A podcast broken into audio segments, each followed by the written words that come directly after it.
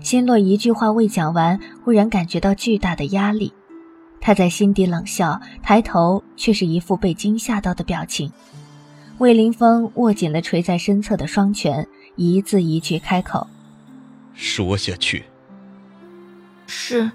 心洛在新慧怀中打了个抖，忙续道：“小姐先是被药国太子关进了水牢，后来，尹尹天雪不知怎么知道了小姐的事。”就跑去鞭打羞辱她，听说还还给小姐下了银毒。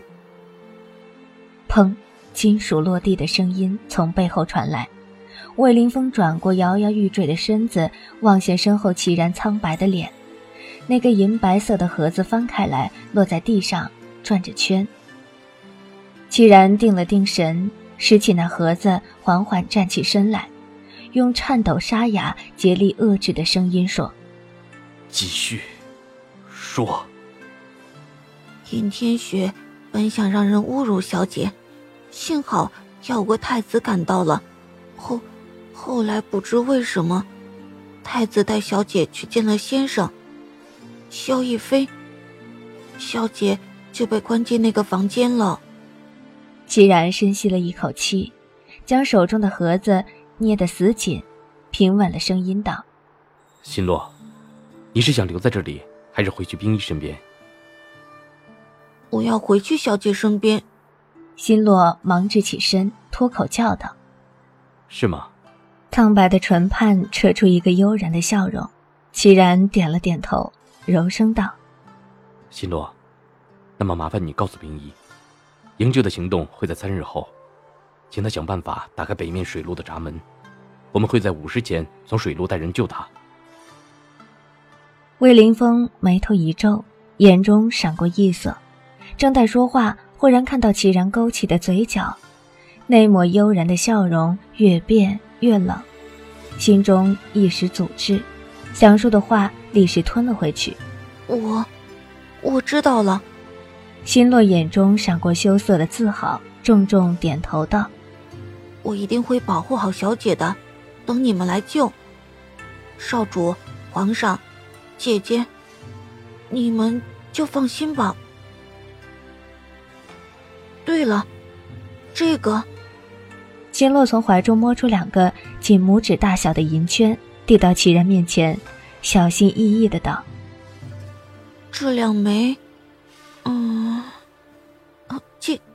对了，戒指。”小姐本来是让皇上转交给你的。齐然的身影微微一颤，伸手接过那两枚闪着耀目银光的戒指，紧紧握在手中，颤声道：“你告诉他，我等着他，永远都等着他回到我身边。”那抹瘦小的身影慢慢消失在视线中。魏凌风缓缓吐出一口气，缓和从刚刚开始就痛到纠结的心口，收回目光，转过身，望向伫立在细碎阳光下的齐然，开口：“你发现了什么？”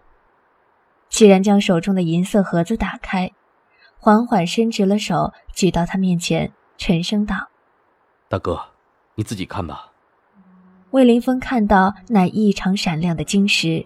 比他见过的任何白玉水晶都要透亮，亮到他一时间只觉晃眼和难以置信。他踏前一步，那闪亮的如镜面般，几乎能映出他影像的银河就在眼前。他眯起眼定了半晌，那些奇怪的符号、滚动的图案被他一一忽视过去，然后他猛然瞪大了如黑曜石般晶亮的双眼。薄薄的双唇轻启，无声吐出银河上那几个闪烁的黑字。居然想着那人所受的苦，苍凉的笑着收回银河，淡淡道：“大哥，部那边应该已经准备的差不多了，让你的大军出发吧。”隐逸城外青来谷中，一个全身黑衣的男子将如死尸般瘫软昏迷的十几人捆绑成一堆。抬头望望隐逸城那高耸的围墙，浓黑的剑眉轻皱，微不可察的叹了口气，转身离开。喂，一个不知从何处窜出来的成衣女子纵身跃到他面前，绝色俏丽的脸上带着薄怒，双腮桃红，更添楚楚灵动之姿。只见他皓腕一伸，拦住了那黑衣男子的去路，嗔怒道：“不杀！若非我帮你们，他们哪有这么快就被收拾了？转个身就不理人，也太忘恩负义了吧！你信不信我去皇上那里告密？”黑衣男子不杀，面色不变，一个闪身已来到前方蓝衣轻纱女子面前，冷声道：“都替换成冷月叫杀手了。”蓝衣女子微微点头，扬起的小脸遍布刀疤，沐浴在阳光下竟分外狰狞，却惹人怜惜。只听她叹了口气，声音如珠玉落盘般动听：“希望少主他们可以尽快与萧逸飞对决，再迟。”只怕洛教主就等不及了。顿了顿，他转眼望了望前方的隐逸城，感受到身边从来冰冷凉薄的平静气息，因着自己的目光，确切的说是目光中的那座城而微微一乱。蓝莹若转头看了身后仍一脸怒意、赌气不愿过来的成衣女子一眼，忍不住一叹。不知为何，心中某处的柔软被触动了，声音沉沉道：“晨儿是个好姑娘，你真的，一点儿也没感觉到吗？”顿了顿，他的语气越加颓然：“你们都一样，身边明明有值得珍惜的人，却偏偏指望着那个永远不可能属于你们的人。”布莎闻言微愣，诧异的看了他一眼，却并不搭话。蓝莹若又是一叹。刀疤纵横的脸上扯出一抹苦笑。嗯，我回去教主身边了，你有什么事儿，就用白脸通知我吧。只见对方只是冷冷点头，仍是一脸的无情无绪，不由摇了摇头，径直转身离去。不杀，你很想见尹逸去救他吗？不杀望了蹙眉嘟嘴、一脸不情不愿的程儿一眼。点头，随后绕过他往前走。喂，你不知道那样很危险吗？程儿狠狠跺了一下脚，回身抱住他的手臂，急道：“更何况他自然有少主和齐王去救，要你操什么心？”不杀有些不耐的皱了皱眉，也不见怎么用力，已然抽回了手，冷冷道：“与你无关。”陈儿呆呆看着自己空荡荡的掌心。晶莹的泪珠忽然如断线的珠子般一滴滴落下来，他猛地抬头转身，忽然哽咽的大喊道：“你这个笨蛋，大笨蛋！我喜欢你，我喜欢你啊，不杀！我喜欢你。”这四个字一遍遍在山谷中回荡。前面黑衣黑发的身影微微一滞，终于停了下来。布莎缓缓转过身来，黑眸中充盈着淡淡的疑惑和迷惘，看着眼前女子梨花带雨的小脸，心中不禁微微一软。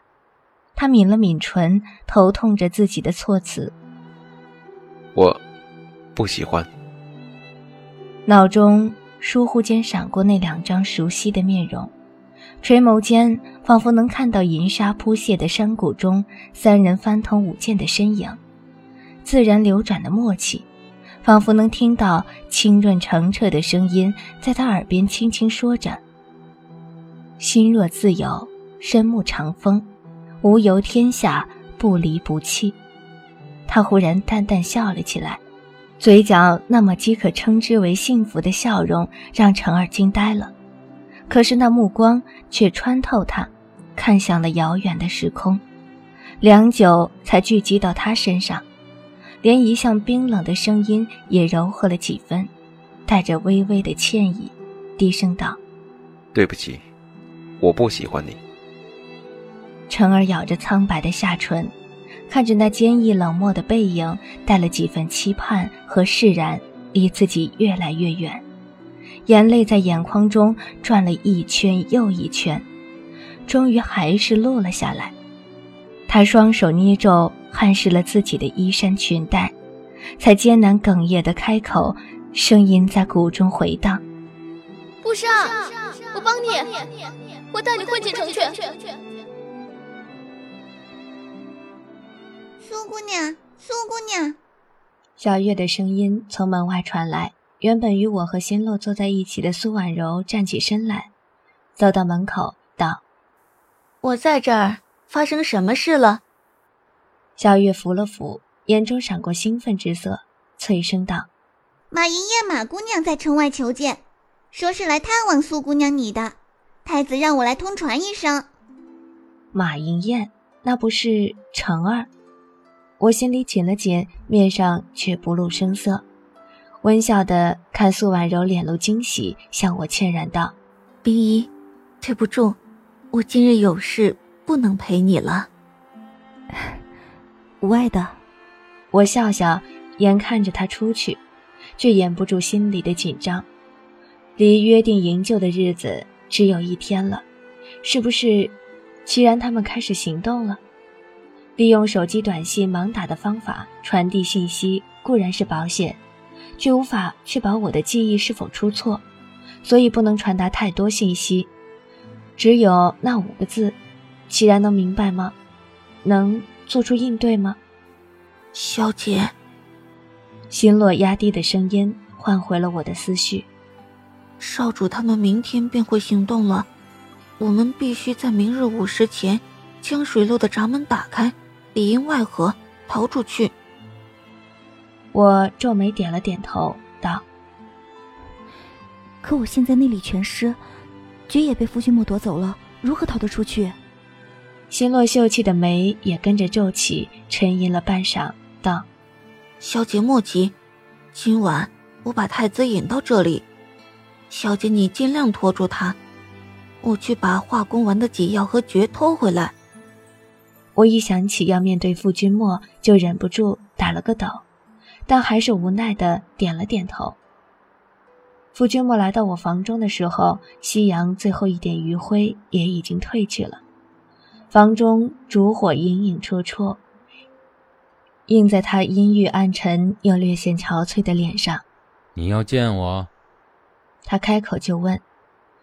我愣了一下，随即只好硬着头皮点了点头，指着对面的圆桌道。太子，请坐。他脸色缓了缓，在我面前坐了下来，端过茶杯饮尽，又自行斟上。良久，才道：“嗯，孩子的父亲是谁呀？”“啊，啊！”我被他突如其来的问话吓了一跳，忙拼命稳定住自己的情绪，干笑道：“问这个做什么？你慌张什么？”他皱眉看着我，目光掠过我，看向床边竹筛中凌乱堆放的针线布料，沉思了半晌，忽然眼中光芒一亮，猛地拽过我的手腕，哑声问道：“你，你说你怀孕了，是是撒谎？”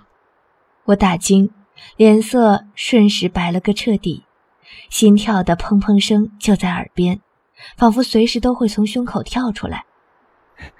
果然，他的脸上露出恍然得意又无比愤恨的笑容。忽然，左手就沿着桌沿大力一推，圆桌便撞着我的脚，频频滑了出去。我还来不及呻吟膝盖的疼痛，手腕上灼热的一紧，依然被狠狠拖入他怀中。沉沉张扬、阴狠的声音透过紧贴的衣衫传递到我耳中：“本太子。”就在奇怪，虽然你见血时曾有呕吐的反应，可是关在水牢里那么久，又遭鞭打下雨，孩子竟还保得住。且不说本太子与你亲热时，也没见你有恶心的反应。最奇怪的是，一个即将做母亲的人，怎么可能完全没有为孩子缝制衣物的念头呢？拜托，那是你们古人的习俗，干嘛扯到我身上？我一边在心里暗骂，一边挣扎，可是箍住我的双臂如铁钳般纹丝不动。涂在脸上的气息慢慢变得浑浊炙热，紧紧环抱住我的双手缓缓移动，一手紧扣住我的腰，一手移向我襟口。我骇然愤怒地推出两人距离，骂道：“你干什么？不怕萧逸飞杀了你吗？”傅君莫双眼深沉的可怕，一把抓住我挣扎的双手，扣到身后，冷笑道：“萧逸飞。”早已离开了隐逸，如何杀我？他不是想要你怀的孩子吗？本太子给他一个就是了。说完，单手扣住我后颈，滚烫的唇眼看就要贴上来。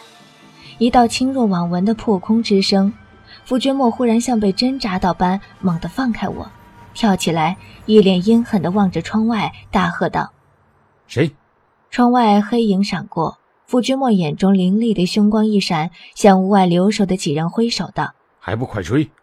临走前，他深深地瞪了我一眼，双眉紧皱，却还是狼狈离去。我不由好笑，又觉迷惘。刚刚到底发生了什么事？救我的人是谁？小姐，心落兴奋的声音响在门口。我抬起头，唇起，无声地问。得手了，他的脸上漾开了一个稚气得意的笑容，眼神明显的传递着胜利的讯息。我深吸过一口气，接过诀，小心戴在右腕，又将解药吞下，感受着体内源源恢复的内息，一遍遍对自己说：“不要慌，成败就在明天。”清晨卯时，天只有蒙蒙亮。我和新洛两人蹑手蹑脚地潜出关押我的水仪阁，看守的人被新落下药迷倒了。路上好几次差点被守夜的士兵发现，所幸最终都有惊无险。城外响起了震天的鼓声，我知道又一波攻城开始了。傅君莫这几日攻城的频率和强度明显比从前高了很多。相信只要挺过这一阵，齐国的形势就会渐渐转危为安了。小姐，前面就是水路闸门，因为常年水势湍急，所以守卫的人并不多。等下，我去将那些守卫引开，小姐你就趁机把水放入城中，再把闸门打开，相信少主的人不久就能潜进来了。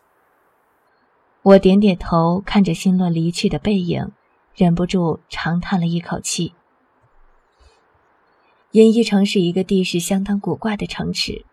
首先，由于它地处山坳之上，比普通的城池又高了十几丈，端的是易守难攻。但城池所在的山坳却偏巧在淮河最大的支路上，是以虽然大部分水被引到入断脉。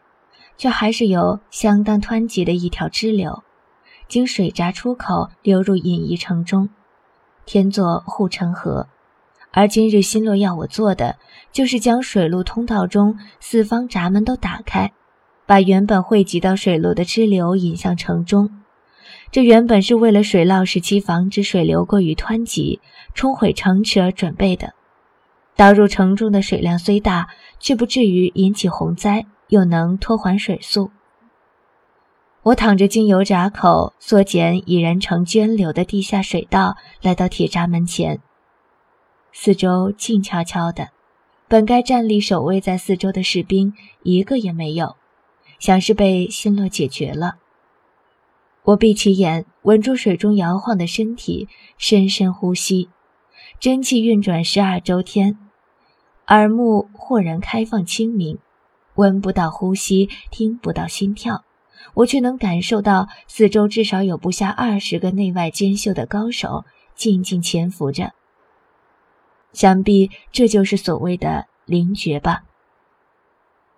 我笑了笑得极端苦涩，虽然早就习惯了勾心斗角、尔虞我诈，可是当欺骗和被欺骗的对象是自己信任爱护的朋友、亲人时，那种苦涩的滋味还是难以言喻的。